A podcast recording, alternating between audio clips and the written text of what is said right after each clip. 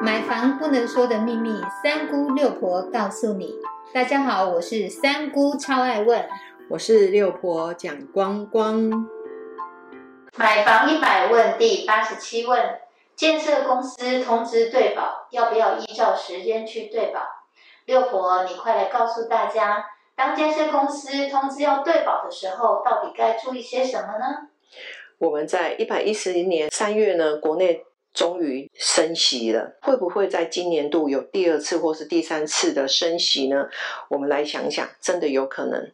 那在录制这一集节目的时间点是一百一十一年的六月份，目前为止还没有接收到第二次的升息，因为通膨的一个速度，事实上国内也没有办法去承受了，一定会有第二次的一个升息。那至于是升一码。半码不知道，这个时候在建设公司通知对保的时候，你要不要依照时间去对保？六婆就要来跟各位讲，这个时候在这个利息可能会渐渐的往上调升的时候，请你赶快，而且要尽量配合，因为日后利率的一个基准点都是在你放款的这个时间点、拨款的时间点，所以我们可以早一点拿到比较低的利率基准点，当然是。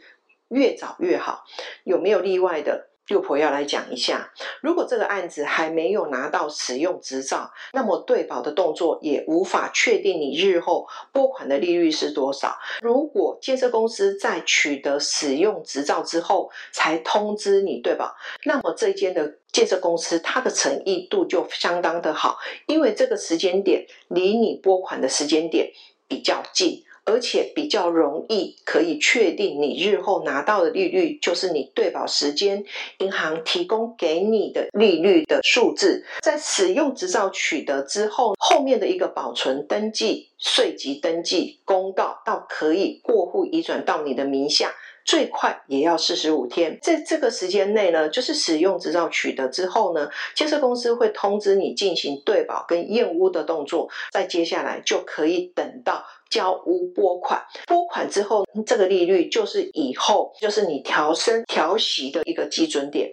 这几年呢，工料一直在上涨，常常听到就是缺工延后交屋。如果你的案子被通知对保，那么你要真的很开心。不过呢，问题是在。几天之内去对保，依照合约精神，一般来讲，通知对保就是在七天之内，你要去做一个对保的动作。除非你人不在台湾，就可以提出证明，只要双方合意就好。如果以合约的精神来看，可以依照合约的内容，经过催告或存证信函，你如果不出面对保。可能会被当成违约，这个时候走法律途径，你就不一定会赢哦。奉劝各位，买房子是一个非常开心的事情，遇到困难真的必须要先跟建商好好的谈一下，不要单方面的违约。要违约，那你就要先看合约书里面的一个违约法则，是你可以承受的吗？这样大家可以懂了吗？有听清楚六婆的建议了吗？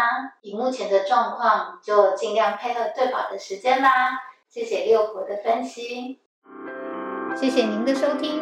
如果你对收听的内容有不了解的地方，欢迎在下面留言，六婆讲光光将会为您解答哦。我们下回见，拜拜，拜拜。